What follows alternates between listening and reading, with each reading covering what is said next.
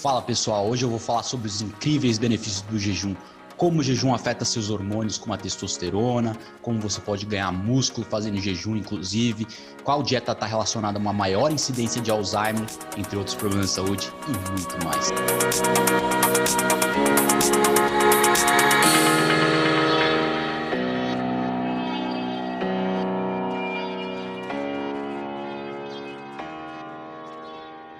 O jejum é apenas uma forma de atingir a restrição calórica? Não. Pense bem. Felizmente, o jejum e alimentação com restrição de tempo não são apenas uma restrição calórica. É ótimo, porque a restrição calórica não funciona muito bem realmente. É por isso que poucas pessoas têm sucesso em perder e manter o peso perdido com as dietas de restrição calórica. Diversos estudos foram realizados nesse sentido, incluindo um ensaio clínico que mostrei na semana passada, que mostrou a superioridade, a superioridade do jejum de dias alternados com relação à restrição calórica apenas. Então, basicamente, nesses estudos, participantes que foram submetidos à, à dieta de restrição calórica, 25% de restrição calórica, não atingiram benefícios de perda de peso e de saúde como as pessoas que fizeram jejum nos dias alternados. Por quê? Jejum de dias alternados, a pessoa fica sem comer dia sim, dia não. E no dia que ela não come, ela simplesmente não consegue compensar a perda calórica do dia anterior. É, entre esse e outros motivos, é por isso que o jejum de dias alternados é muito superior. Né? Não só o jejum de dias alternados, como o jejum de 16 horas, 18 horas, o jejum de 24 horas, de 2, 3, 4 e 5 dias. Mas no dia de hoje eu vou falar sobre um enorme estudo randomizado envolvendo 55 mulheres 55 mil mulheres que avaliou uma abordagem de baixo teor de gordura e calorias para perda de peso especificamente. Então, o que aconteceu? Por meio de aconselhamento intensivo, as mulheres foram persuadidas a reduzir seu consumo calórico em 340 calorias e aumentar os exercícios em 10%. É uma abordagem moderada, que muitos nutricionistas ah, vão reduzir suas calorias em 5%, 10%, aumentar um pouco o exercício e pronto já resolve, né? Bom, não resolve. Então, os pesquisadores projetaram uma perda de peso de 16 quilos, com base em cálculos matemáticos. Bom, no final de um ano, vão perder 16 quilos, com base nos seus conhecimentos matemáticos de termodinâmica. Só que, o que é termodinâmica? Conceito de calorias para dentro, calorias para fora, que significa se você não consumir calorias, consumir menos calorias, automaticamente você vai emagrecer. Então, a termodinâmica é perfeita. Essa é a teoria da termodinâmica, mas os resultados na prática são muito diferentes. E o resultado desse estudo também não foi diferente, porque foi chocante, chocante. Então o que aconteceu? Surpreendentemente, os pesquisadores pensaram que tudo ia acontecer como previsto, as pessoas iam emagrecer, claro, estão aumentando a atividade física em 10%, reduzindo as calorias em 10%, mas é claro que vou deixar vocês ver com os próprios olhos. Então vou ler de mão beijada o estudo aqui para você, olha o estudo aqui. Então, o nome do estudo foi Padrão Alimentar de Baixo Teor de Gordura e Mudança de Peso ao longo de sete anos. Woman Health Initiative Dietary Modification Trial. Então, o resumo do estudo foi: a obesidade nos Estados Unidos aumentou dramaticamente nas últimas décadas. Há um debate sobre o equilíbrio calórico ideal para a prevenção do ganho de peso, e os proponentes de algum regime de dieta de baixo carboidrato sugiram que o aumento da obesidade pode ser um atribuído em parte às dietas com baixo teor de gordura e alto carboidrato. Objetivo do estudo: relatar dados sobre o peso corporal em um estudo de longo prazo com dietas baixas em gorduras, para o qual os desfechos primários, primários foram câncer de mama, coloretal, examinar as relações entre mudanças de peso e mudanças no componentes dietéticos. Design do estudo: ensaio de intervenção randomizado com 48.835 mulheres pós-menopáusicas nos Estados Unidos, que eram de origem etnas, é, de etnias diversas, participaram do ensaio de modificação dietética do Women's Health Initiative. 40% delas, ou seja, 19.541, foram randomizadas para intervenção e 60%, 29.294, para o grupo controle. Né? O grupo controle é o grupo que não fez nada. Então, a inscrição do estudo foi entre 1993 e 98, e essa análise incluiu um acompanhamento médio de 7 anos e meio. Então, foi até agosto de 2004, 7 anos e meio. A intervenção inclui sessões em grupos individuais para promover a diminuição de gestão de gordura e aumento do consumo de vegetais, frutas e grãos, e não incluiu metas de perda de peso ou restrição calórica. O grupo de controle recebeu material educacional relacionado à dieta. Então, a principal medida do resultado foi mudança de peso corporal desde o início até o fim do acompanhamento. Resultados: mulheres no grupo de intervenção perderam peso no primeiro ano, uma média de 2,2 quilos, e mantiveram peso mais baixo do que as mulheres do grupo controle durante uma média de 7,5 anos. Só que no primeiro ano elas perderam 2 quilos, beleza, emagreceram um pouco, muito, muito pouco. E após 7 anos e meio, o emagrecimento foi de apenas 0,4 quilos, ou seja, 400 gramas. Nada, nada, insignificante. Então, nenhuma tendência de ganho de peso foi observada em mulheres do grupo de intervenção, em geral, ou quando estratificado por idade, etnia e índice de massa corporal. A perda de peso foi maior entre as mulheres em ambos os grupos, que diminuíram a porcentagem de energia proveniente de gordura. Uma tendência semelhante, porém menor, foi observada com o aumento nas porções de vegetais e frutos, e uma tendência não significativa de perda de peso ocorreu com o aumento da ingestão de fibras. Resumindo, pessoal, não aconteceu nada. O resultado foi chocante, como eu falei. Sete anos e meio de conselho de redução calórica e aumento de exercício não levou a nada. Uma perda de 400 gramas que é insignificante, ok? Mesmo que no primeiro ano tenha sido 2 quilos, é muito pouco. 2 quilos eu emagreço em 3 dias, em 4 dias. Qualquer abordagem dietética eficiente, o jejum intermitente, vai fazer você emagrecer um quilo em um dia. 700, 800 gramas em um dia, dois dias, um quilo e meio. Então, para que esperar um ano de conselho dietético errado para fazer algo que você pode fazer agora, em dois dias? Então, não funciona. Conselho dietético direcionado a apenas reduzir as calorias não funciona. Tampouco aumentar 10% o gasto calórico diário por, por meio de atividade física. Ou seja, você tem que fazer tudo direito. Tem que treinar, fazer musculação, fazer o jejum ou fazer atividade física substancial, não qualquer caminhadinha de 10 minutos e pronto. Né? Você pode até ser sedentário e emagrecer. Contanto que você siga o jejum intermitente corretamente, a dieta, você terá ótimos resultados.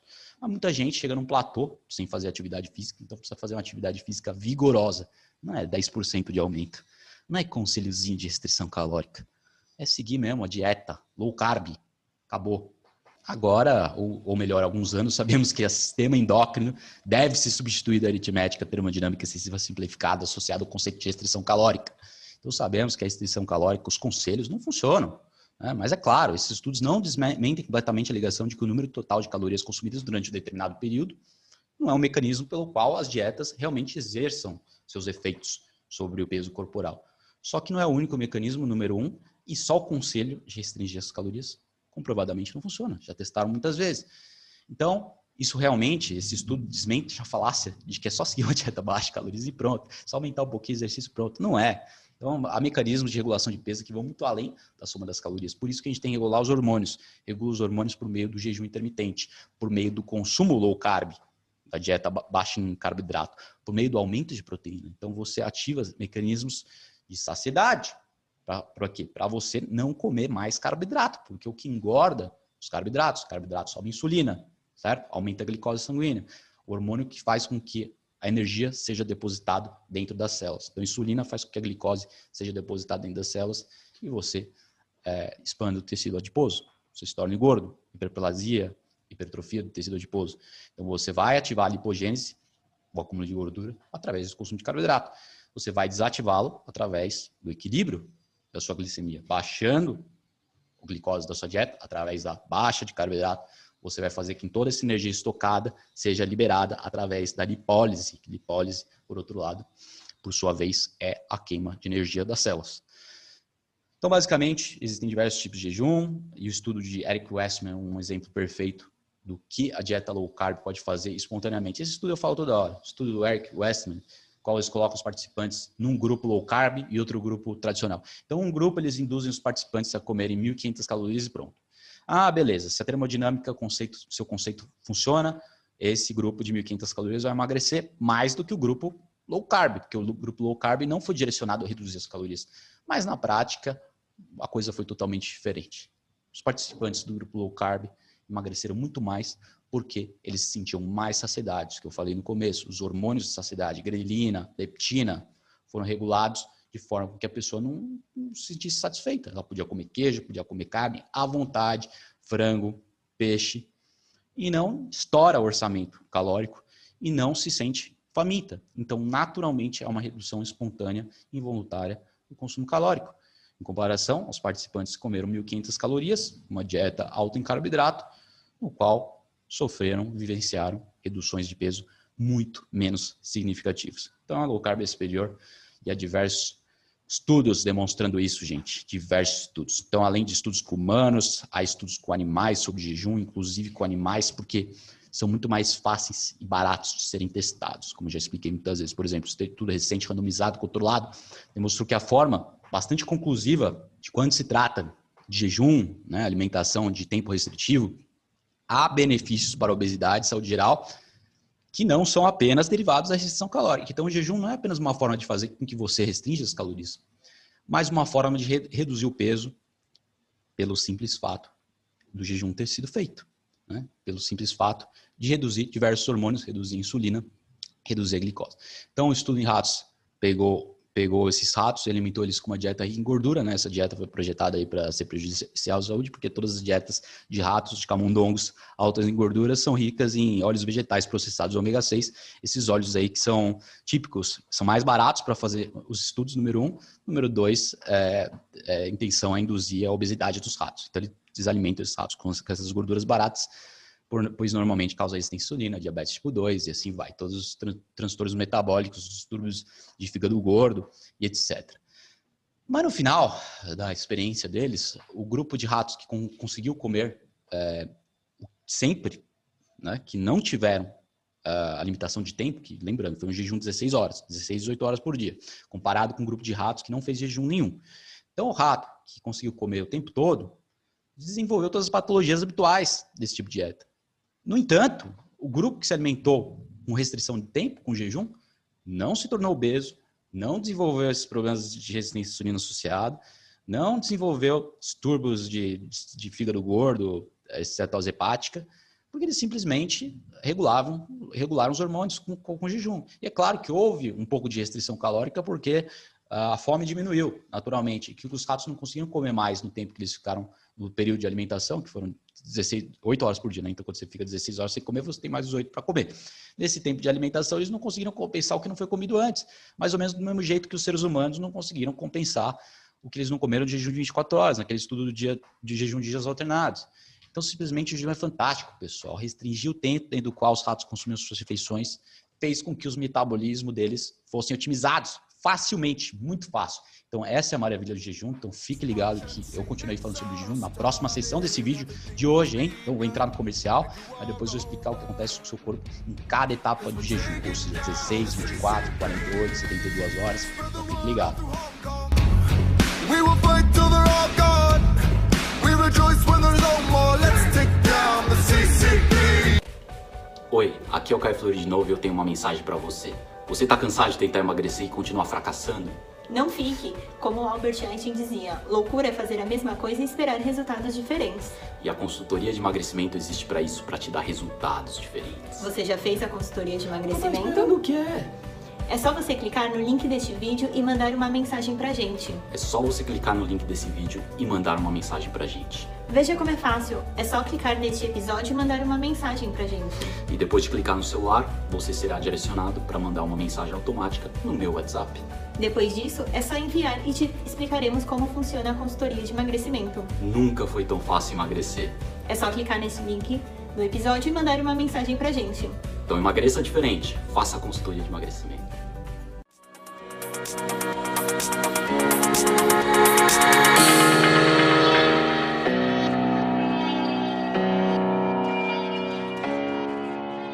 voltando à questão de restrição calórica, ela simplesmente não funciona. Ou melhor, ela é inferior. Inferior, ponto final. Então é difícil de seguir, não necessariamente regula os hormônios da fome, e pior ainda, muitas vezes é restrito em proteínas, que é um terror por si só. Então, vou te explicar uma dieta baixa em proteína. Você simplesmente não tem matéria-prima para o seu músculo. Então, você perde massa muscular. Você reduz o seu metabolismo, portanto, você reduz a tireoide. Todos os problemas começam a surgir. Você não sente saciedade. Então, é terrível. Então, o que, que, que exatamente acontece quando você jejua, né? Como eu falei. O corpo experimenta uma variedade de mudanças fisiológicas diferentes conforme você jejua, dependendo do quanto tempo que você ficou sem comer. Então, primeiro, os benefícios do jejum permanecem, porque é, eles se iniciam com jejum de 16 horas, após um período de tempo suficientemente sem comida, essa chavezinha metabólica é acionada no corpo e isso normalmente ocorre cerca de a partir de 12 horas, mas é mais, intensi mais intensiva após 16 horas. Então, em outras palavras, no contexto dos benefícios para a saúde, o jejum começa após 12 horas, sem comida. Por isso que eu faço 14 horas por dia e a cada duas semanas eu faço 24 horas. Certas pessoas precisam fazer mais frequentemente, 24 horas, algumas, algumas uma vez por semana, outras a cada duas semanas, como eu. Uh, eu não faço por perda de peso, eu faço por questão de saúde, para aumentar o GH, para desintoxicar, para aumentar a autofagia, renovação das células, por vários motivos. Dessa forma, cerca de 12 horas após a última ingestão de alimento, o corpo começa a quebrar a gordura, né, os ácidos graxos, e, e trans, transforma-os em corpos cetônicos, se tornarão o novo gerador de energia química do sangue. Então, a glicose do sangue vai ficando baixa e a cetose vai subindo. Então, glicose baixa, cetose sobe. Cetose é a energia derivada a partir da gordura. Gordura corporal, né, como energia, e gordura dietética. Então, quando você está jejuando, seu corpo começa a utilizar gordura corporal como fonte de energia. Por isso que sua glicemia vai baixar e sua cetose vai subir. Então depende da pessoa, dependendo da pessoa, a cetose pode demorar mais tempo para se elevar ou menos. Depende do seu nível de atividade física, do percentual de gordura corporal. Então pode levar um jejum muito mais longo, de talvez 62 horas, para alguns indivíduos para a cetose realmente subir mesmo. Já outras pessoas fazem a transição para o estado de cetose com muito menos tempo. Eu, por exemplo, acordo em cetose todo dia, cetose alta. Então, não preciso fazer jejum para ter a cetose alta, porque já estou seguindo uma dieta relativamente baixa de carboidrato e treinando para caramba também mas a quantidade de tempo necessária para ser feito altamente dependente da história, dependente da história alimentar da pessoa, do seu perfil metabólico de resistência à insulina, baixo músculo, tireoide, enfim. Se você tem tireoide baixa, se tem baixa quantidade de músculo, uh, se você come uma dieta alto carboidrato, logicamente vai demorar mais tempo para você atingir a cetose. Você não vive no estado de cetose, você não vive no estado de queima de gordura, você vive no estado de queima do quê? Glicose, porque quando você come carboidrato no lugar de proteína, sua glicose fica mais elevada, certo? Quando você come uma dieta hipercalórica, alta em calorias e rica em carboidratos, a glicose fica o quê? Fica elevada. Assim, você não está derivando energia a partir do tecido adiposo, da sua gordura abdominal, corporal. Para isso, você precisa ficar o quê? Em cetose, através do jejum ou através da low carb. Então, dentro de 4 horas, o corpo começa o processo de autofagia forte, que ele recicla, substitui essas células velhas e componentes celulares. Então, eu sempre falo, joga fora os componentes velhos e substitui por componentes novos. Esse processo inclui a destruição de proteínas mal dobradas, né? aquelas proteínas do Alzheimer, agregado de tal e de, e de as proteínas do Alzheimer. São várias proteínas do Alzheimer beta-amiloide. As placas beta-amiloide começam a ser eliminadas, então há uma limpeza a nível celular, tanto do tecido nervoso cerebral, quanto do tecido de diversos órgãos e células do corpo. A autofagia se inicia a partir de 12 horas, se intensifica a partir de 24. Então, há sempre um debate né, nesse meio anti-envelhecimento. Ah, quanto tempo você precisa para ativar a autofagia? Muitos dizem, ó, 16 horas, ele já se dá início, mas é só com 24 horas mesmo que, que ela se torna substancial. Por esse e outros motivos eu faço de 24 horas, frequentemente, por esses outros motivos eu treino bastante, porque isso também acelera os efeitos de jejum. Você treinar, você já está no metabolismo de queima de gordura, você já está no processo de beta-oxidação da cetose, e queimando menos calorias a partir de glicose, nesse caso você já vai receber mais benefícios num jejum mais curto.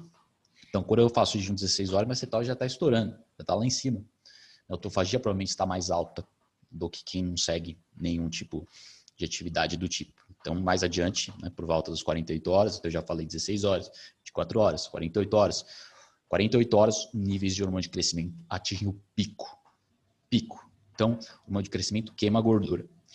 E vai aumentando para cinco vezes mais os níveis basais. Então, aumenta dramaticamente. O jejum de 4 horas já aumenta muito. Você treinar em jejum de 16 horas já aumenta substancialmente, 200, 300%, dependendo do sexo, dependendo do metabolismo individual. Agora, você imagina um jejum de 48, você imagina um jejum de 4. Né? O hormônio de crescimento estoura. O hormônio de crescimento é produzido para impedir a queima de músculo, impedir o catabolismo muscular e manter a síntese de proteína elevada durante o período de escassez de nutrientes, de macronutrientes. Então, mais adiante, o jejum mais longo de todos, 50 horas, não é de longe, não é o mais longo de todos, mas é o mais longo de todos do que eu, dos exemplos que eu estou citando agora. A sua insulina sérica, insulina sanguínea, que a propósito atinge o seu pico. Atinge seu, seu auge de queda. Né? O, momento mais baixo da insulina que você pode atingir é com 50 horas de jejum. Isso é basicamente mais, um pouquinho mais de dois dias, dois dias de jejum. Então, o que acontece no jejum, além desses efeitos? Ele tem um efeito surpreendente na testosterona. Né? Algumas pesquisas sobre jejum receberam atenção significativa no mundo da saúde e bem-estar. Né? Enfim, mas também há um corpo substancial de pesquisa discutindo o efeito do jejum na testosterona e acredito que essa informação seja um pouco menos divulgada que em geral, porque é surpreendente como você pode baixar sua testosterona apenas com um jejum de 16 horas, né? principalmente uh, no contexto de dieta saudável. Se você come uma refeição bem bolada, com proteínas, gorduras e um pouco de carboidrato pós-treino, sua, sua testosterona vai, vai, vai ser elevada. Se você faz esse jejum de 16, ela também vai ser elevada. Então você atinge o melhor, né? o, une esses dois pontos importantes. Na realidade, a insulina alta, portanto, realmente diminui a produção de testosterona. A insulina alta diminui a produção de testosterona. A insulina baixa, não digo cronicamente baixa, né? você ficar em jejum por três dias e muito tempo, você vai acabar é, reduzindo sua testosterona. Você não tem a matéria-prima para construir músculo e para produzir hormônios, os hormônios andrógenos, simplesmente. Mas se você faz o jejum de 16, 18 horas, 24 horas aqui, ali, 48 horas aqui, ali, aí sua testosterona vai, vai ficar em níveis ótimos. Né? Não vai estourar a faixa de referência, a não ser que você tome algum hormônio, se você tome alguma eh, testosterona exógena, mas realmente vai otimizar bastante, que esse é o objetivo. Ficar dentro da faixa de referência, porém otimizado, né? 800, 900 miligramas e esse hormônio sexual, que é predominantemente masculino, é responsável pelas características associadas ao homem, que vocês conhecem, né? O crescimento muscular, pelo facial, na densidade da, da, massa corporal, óssea, inclusive, desejo eh, sexual. Então, tudo isso é a testosterona responsável, que é um hormônio incrível. Inclusive, os pesquisadores demonstraram que gestão de. Nossa, esse é um estudo incrível, né? Teve dois pesquisadores, ou pesquisador, eu vou falar sobre estudos aqui para vocês. Pesquisador Ball e sua equipe, seu nome, Ball e sua equipe. Eles demonstraram que a ingestão de refeições vegetarianas reduziu agudamente a testosterona circulante. Então, realmente, uh, apenas quando incluíram gordura suficiente, junto com proteína nas refeições, foi que o nível de testosterona se manteve ótimo. Né? Então, dietas vegetarianas baixas em gorduras realmente reduzem a testosterona. Assim como, também testaram, dietas altas em proteína e baixa em gordura. Você não pode apenas comer proteína elevada, baixa gordura. Volta na questão da restrição calórica. Ela não pode ser extremamente severa, mesmo que seja alta em proteína. Não pode ser muito severa. Então tem que haver gordura suficiente, que por definição é calórico, a gordura, então naturalmente sobe as calorias. Por isso que você não pode reduzir mais as calorias. Tem que ser proteína e gordura. Né, para atingir seu estado de consumo calórico de no mínimo umas 1.400 calorias por dia, se você é mulher e se homem um pouco mais, né? talvez 1.200 em alguns momentos, hum, é, momentos de jejum de 24 horas, mas a intenção não, que não fique uma dieta extremamente reduzindo calorias numa base diária regular. Então, realmente, os resultados dos estudos são consistentes com a hipótese apresentada a respeito da insulina, que a insulina baixa desregula a testosterona. Você ingere a gordura, você não está aumentando a insulina, porque a insulina é um hormônio que menos ativa. A gordura é o hormônio que menos ativa a insulina. Então, uma resposta à insulina vai ser vai proporcionada pelo carboidrato, em segundo lugar pela proteína. Né? A proteína aumenta a insulina em menor grau que o carboidrato. O carboidrato atinge o seu auge. É, desses estudos aí que eu relatei, então, é, relatei diversos nos podcasts anteriores sobre como você otimizar a testosterona via suplementação, além da, da, do jejum diário. Né? Então, jejum intermitente homens saudáveis, nesse estudo que eu vou reiterar para vocês, melhorou né? Então, eles testaram homens obesos e não obesos, mas vou resumir para vocês: os homens obesos que jejuaram diariamente tiveram um aumento de 67% no hormônio luteinizante, LH, e que por sua vez melhorou a testosterona total em 180%. Incríveis 180%. Então, pensa bem, pessoal. Esse estudo demonstrou que houve um aumento de 180% na testosterona com apenas um jejum de 16 horas diário. Por isso que eu falo, jejum é incrível. Gera um pico de GH, hormônio de crescimento, gera um pico de testosterona. E para finalizar, outras pesquisas também demonstraram que esse tipo de abstenção temporária de comer pode ajudar dramaticamente na melhorada, melhora da sensibilidade à insulina, não, naturalmente promove a maior testosterona. Então, resumidamente, baixa insulina e alta sensibilidade à insulina. Baixa insulina e alta sensibilidade à insulina é igual testosterona mais alta. Quando você tem insulina baixa, sua sensibilidade à insulina tende a ser mais alta. A não ser que seja decorrente de um consumo baixo em calorias cronicamente excessivo e prolongar. Mas essa é outra história. Essa é outra história, não tenho tempo para falar sobre ela agora. Mas o jejum é incrível. Então, depois do comercial, vamos continuar falando sobre os efeitos incríveis no ganho muscular da janela restritiva de alimentação, jejum, os efeitos diferentes de dietas na sua composição corporal. E também vou falar sobre diferentes faixas de consumo de carne e proteína no risco de Alzheimer inclusive outros problemas de saúde, em dois estudos incríveis. Então fique ligado que eu falar sobre esses dois estudos impressionantes.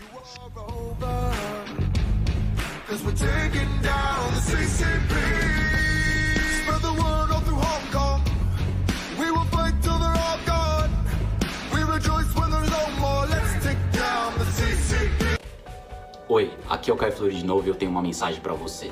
Você tá cansado de tentar emagrecer e continuar fracassando? Não fique, como Albert Einstein dizia, loucura é fazer a mesma coisa e esperar resultados diferentes. E a consultoria de emagrecimento existe para isso, para te dar resultados diferentes. Você já fez a consultoria de emagrecimento? Tá o que é? É só você clicar no link deste vídeo e mandar uma mensagem pra gente. É só você clicar no link desse vídeo e mandar uma mensagem pra gente. Veja como é fácil. É só clicar neste episódio e mandar uma mensagem pra gente. E depois de clicar no celular, você será direcionado para mandar uma mensagem automática no meu WhatsApp. Depois disso, é só enviar e te explicaremos como funciona a consultoria de emagrecimento. Nunca foi tão fácil emagrecer. É só clicar nesse link no episódio e mandar uma mensagem pra gente. Então emagreça diferente. Faça a consultoria de emagrecimento.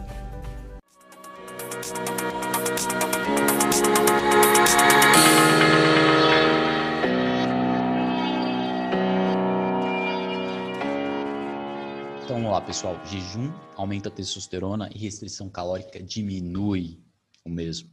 Então, jejum desencadeia uma aceleração metabólica quando ele está na sua última etapa, finalizando, e preserva músculo dessa forma. Essa aceleração metabólica e anabólica vem do aumento do GH e da testosterona. Um estudo intrigante de 2016, eu vou falar sobre ele em detalhes, que comparou o jejum de dias alternados com restrição calórica, não é aquele mesmo que eu falei, é outro, entre indivíduos obesos que não praticavam exercício. Então, nesse estudo, o jejum de dias alternados levou um ganho superior de massa magra após 32 semanas de estudo. Então, jejum de dias alternados levou ao ganho superior de massa magra após 32 semanas de estudo. Então, tem o resultado aqui dos estudos em mãos, vou ler para você. O presente estudo comparou o jejum em dias alternados com a restrição calórica diária entre indivíduos obesos que não praticavam exercício. Às oito semanas, o grupo de jejum, jejum, havia perdido mais peso, como percentuais de peso inicial, com diferentes, diferenças insignificantes entre os grupos.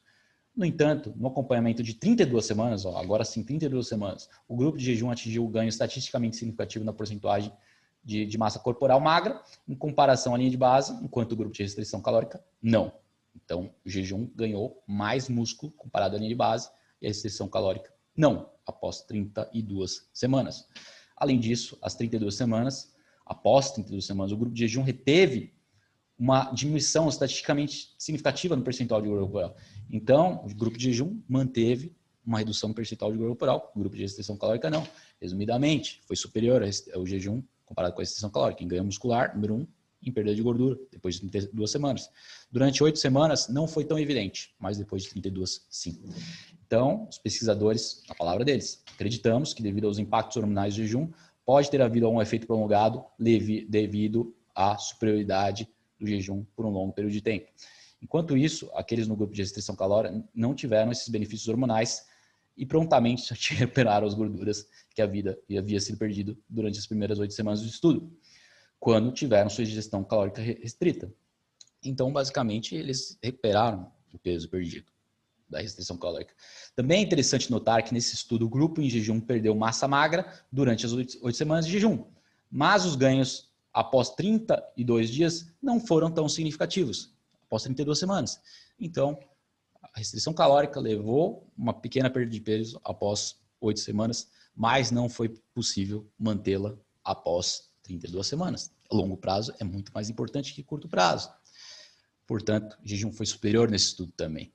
Também quero falar sobre outro estudo mostrando o perigo das dietas vegetarianas. É um estudo epidemiológico, uma população grande, mostrando os efeitos cognitivos de uma dieta baixa em gordura e baixa em proteína vegetariana. Inclusive, problemas de Alzheimer, déficit cognitivo e Alzheimer. Então, vou falar sobre o estudo australiano também, que esse é outro estudo, antes de eu, de eu relatar para vocês esse novo estudo vegetariano. Houve um estudo australiano no qual o Alzheimer foi muito mais prevalente, muito mais preponderante na população que consumia menos proteína. Então, os pesquisadores é, observaram milhares e milhares de pessoas, milhares e milhares de australianos espalhados por diversas cidades, e esses participantes foram classificados conforme o nível de, de proteína que consumiam. Então, tinha aqueles que comiam 50 proteínas por dia, que era o mais baixo, tipo vegetariano os que consumiam 75, os que consumiam 100, os que consumiam 125. E o grupo que consumia 125 gramas de proteína por dia, ou seja, a faixa mais alta, obteve melhores resultados em termos de doença de Alzheimer. Então, comprovaram, nesse estudo populacional, que Alzheimer é muito mais prevalente em pessoas que consomem uma dieta tipo vegetariana, baixa em proteína. Agora, esse outro estudo também foi surpreendente, mas eu quero falar sobre ele. Detalhes, é importante que essa pesquisa nutricional é uma lista de estudos não financiados por empresas de alimentos processados. Isso é importante, você saber quem está conduzindo os estudos. Se é estudos é, feitos por grupos específicos que têm conflito de interesse. Então, você não quer ler um estudo sobre cigarro financiado pela indústria de tabaco. Você não quer ler um estudo sobre açúcar financiado pela Coca-Cola. Claro que não. Você quer estudos que não tenham fatores de conflito, não tenham interesses de conflito. Tem que ser transparente, tem que ser imparcial. Então, esse estudo foi muito importante, porque não houve grupos religiosos né, envolvidos, né? por exemplo, tem os adventistas do sétimo dia que acreditam que a nutrição vegetariana deve ser imposta a toda a população a todo custo, que é um mandato divino, que é totalmente falso. Né? O mesmo também tem a indústria da, da, produção de carne, que pode financiar estudos tendenciosos, enfim, então toda indústria tem um interesse por trás e é importante que esse estudo não é financiado por nenhuma delas. Então, os estudos mostrou que os vegetarianos tem uma desvantagem em termos de mortalidade sobre os comedores de carne. Então, esses estudos vegetarianos teve uma desvantagem. Eu vou ler todo o estudo para você porque é fascinante, pessoal. Fascinante. Porque, na verdade, uma dieta vegetariana está associada a problemas de saúde, associada a problemas de saúde, maior incidência de câncer, câncer, alergias, distúrbios cognitivos. Então, uma saúde mental inferior. Esse foi o principal achado. Né? Então, maior necessidade de cuidados de saúde por causa da baixa de qualidade de vida, da baixa capacidade cognitiva. Né? Então, também, outro estudo muito importante é, demonstrou que, aqui eu vou ler o resultado do estudo, ó. as descobertas reunidas apoiam constantemente a hipótese que os veganos, que é a parte, que é o tipo mais restrito dos vegetarianos, que não comem nem leite nem queijo, os veganos têm densidade mineral óssea menor do que os não veganos. Os pesquisadores continuaram dizendo que a ciência não está clara se o problema principal é a falta de cálcio da dieta vegana, falta de vitamina D, baixa de proteína, mas provavelmente é a baixa de todos esses fatores, incluindo menor desempenho muscular nos vegetarianos. Então tá aí a inferioridade da dieta vegetariana e vou discutir mais detalhadamente um estudo incrível prospectivo, é, epidemiológico. Né? Então, um estudo de 42 países né, europeu encontrou que doenças cardiovasculares e a mortalidade era mais baixa nos participantes que comiam mais gordura e carne. Né? Então, esse é outro estudo. Eu estou falando sobre vários estudos, pessoal. Então, vamos um de cada vez. Teve dois estudos vegetarianos mostrando a inferioridade da, da, da, dieta vegetariana. Teve terceiro estudo mostrando a superioridade de uma dieta alta em, em carnes. Aí, o próprio, estudo, o próprio estudo com a dieta vegetariana mostra a superioridade da, do consumo de carne, porque ele comparou todos os grupos que consumiam mais carne menos carne, seus efeitos é, desfechos de diversas saúdes, né, no prognóstico de diversos problemas de saúde, de diversas doenças ao longo dos anos. Então, esse outro estudo aí né, de 43 países, 42 países, encontrou que as doenças cardiovasculares e mortalidade era mais baixa nos países que consumiam mais gordura e, adivinha, mais carne. Então, a mortalidade foi mais alta também naqueles que consumem mais carboidrato. Mortalidade mais alta naquele que come mais, mais carboidrato, naqueles que comem menos carne. O estudo mostrou a baixa densidade óssea, né, esse estudo que eu li para vocês. Então, realmente, uh, os dados indicam que, que a proteína de soja, quando substitui a proteína da carne, é muito inferior. Portanto, há declínio, a disponibilidade de cálcio na dieta, uma dieta alta em sódio e baixa proteína. Há um declínio na massa muscular, há aumento do estrogênio com consumo de soja. Então, soja aumenta o estrogênio. Então, soja é uma proteína de, de qualidade inferior que ainda gera man boobs, né? gera os peitinhos masculinos. Então, pode aumentar demais o estrogênio. Um pouquinho de soja não vai fazer mal, né? mas muita soja realmente substitui os nutrientes da carne que são superiores e substitui os efeitos metabólicos e hormonais da carne. Temos também o mito de colesterol, que eu já elaborei várias vezes para você, vários ensaios clínicos randomizados mostrando que, inclusive com meta-análises, que são conjuntos de estudos, estudos em cima de estudos, né? Meta-análise é uma série de estudos resumindo seus achados de intervenção por colesterol, que não mostraram nenhuma evidência do benefício da mortalidade coronária ou por todas as causas com a redução do colesterol e com a redução da gordura saturada.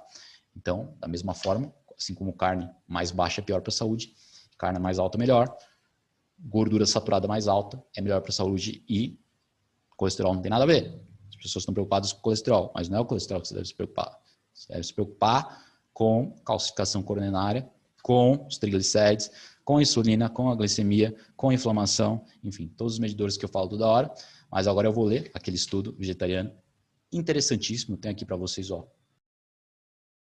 Então, o estudo se chama Nutrição e Saúde, Associação entre Comportamento Alimentar e Vários Parâmetros de Saúde, um estudo de amostra combinada. Então, estudos de base populacional têm mostrado consistentemente que nossa dieta tem influência na saúde. Portanto, o objetivo do nosso estudo foi analisar as diferenças entre diferentes grupos de hábitos alimentares em termos de variáveis relacionadas à idade. Lembrando, pessoal, eu vou te mostrar a relação entre o consumo de carne e doenças. Né? Aliás, ausência de doenças. É a relação entre uma dieta baixa em carne e a presença de doenças, a presença de doenças. Então, a amostra utilizada para esse estudo transversal foi reiterada, retirada do Australian Health Interview Survey em 2006. Uma em uma primeira etapa, os indivíduos foram pareados de acordo com sua idade, sexo e nível socioeconômico. Após o parâmetro, o número total de indivíduos incluídos na análise foi de 1.320. Então, as análises de variância foram conduzidas controlando os fatores de estilo de vida nos seguintes domínios: saúde, cuidados de saúde, além disso, é, não, e também qualidade de vida. Qualidade de vida. Então, além disso, as diferenças quanto à presença de 18 doenças crônicas foram analisadas. Aí que eu queria chegar. A diferença das dietas em 18 doenças crônicas ao longo dos anos. Então, foram analisadas por meio dos testes de Ki quadrado. Então, no geral, 76% de todos os indivíduos eram mulheres, 40% dos indivíduos tinham menos de 30 anos, 35%, 35,4% entre 30 e 49 anos e 24% mais de 50 anos. Então, 30,3% dos sujeitos eh, tinham é um teste baixo, 48% um nível médio e 20% tinham um nível de NSE alto. Então, nossos resultados revelaram que uma dieta vegetariana está relacionada a um menor IMC e menor consumo de álcool. Isso se chama, pessoal, Health User Bias. Significa que uh, as pessoas que são vegetarianas tendem a consumir menos álcool e tendem a ter um IMC menor. Claro, elas não têm músculo, por isso que o índice de massa corporal é menor, certo? Que fique claro. Só que o importante desse estudo é que, além disso, nossos resultados mostraram que uma dieta vegetariana está associada a problemas de saúde. Associada a problemas de saúde, maior incidência de câncer, alergia transtornos mentais. Reiterando, câncer, alergia e transtornos mentais. Maior necessidade de cuidar de saúde e pior qualidade de vida. Agora quero mostrar para vocês, pessoal, a tabela do estudo né, sobre essas doenças que eu falei. Especificamente, ó, aqui no começo, no quadrado preto, alergia muito mais, ó, 36,6% nos vegetarianos, 18% naqueles que consumiam carne com a dieta rica em vegetais, 20% carne, dieta com uma dieta com baixa em carne, mais com carne, e 16% uma dieta totalmente rica em carne. Então a dieta totalmente rica em carne apresentou muito menos alergias do que dietas moderadas em carne e dietas vegetarianas. Catarata, mais catarata aqui ó, na tabela vermelha, no quadrado vermelho, nos vegetarianos com relação à população que consome carne. Osteoporose, maior osteoporose na população vegetariana com relação, porque eles perdem músculo, perdem osso. Então tem mais osteopenia, tem mais sarcopenia, tem mais perda de músculo e músculo e, perda óssea gradual com a idade. Tem mais osteoporose, câncer, mais câncer nos vegetarianos do que no, nas dietas com carne. Ó, uma diferença bem significativa, bem substancial mais que o dobro, o triplo, 48%, mais dores de cabeça e mais transtornos mentais. Ó, então, o dobro praticamente de doenças e desordens progressivas mentais nos vegetarianos. Então, voltando aqui, pessoal. Então, incrível o resultado desses estudos. Muitos resultados são previsíveis, como a baixa densidade óssea, perda muscular, Alzheimer, doenças mentais, isso tudo já era previsto. Né? Agora, maior alergia, também você pode argumentar que, pô, tem bastante trigo na dieta vegetariana, tem um monte de porcaria para substituir a carne. Então, naturalmente, vai ter mais alergia, vai ter mais problemas imunes, porque as, as opções são, são, menor, são, são mais restritas incluem alimentos mais alergênicos imunogênicos, que é a definição dos alimentos vegetais. Por definição, as fontes vegetais são mais propícias a problemas autoimunes, porque possuem toxinas.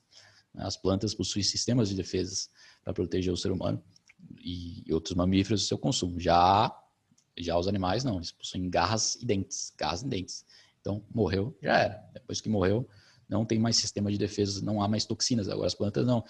Elas produzem sistemas sofisticados de, de controle de, de, pragas, pestes, insetos e mamíferos, tá certo? Então, o resultado do estudo foi incrível. E também o mito de colesterol, já expliquei para vocês, o mito das doenças renais com proteína. Não houve mais doenças renais naqueles que consomem mais proteína. Inclusive, teve outra meta-análise que concluiu que o consumo de proteína não gera uma piora na função renal. É tudo mito, né? porque as pessoas que têm problemas renais devem restringir suas calorias mas só as suas proteínas, aliás, mas só aquelas com problemas renais, não aquelas saudáveis. Então é um mito baseado nisso.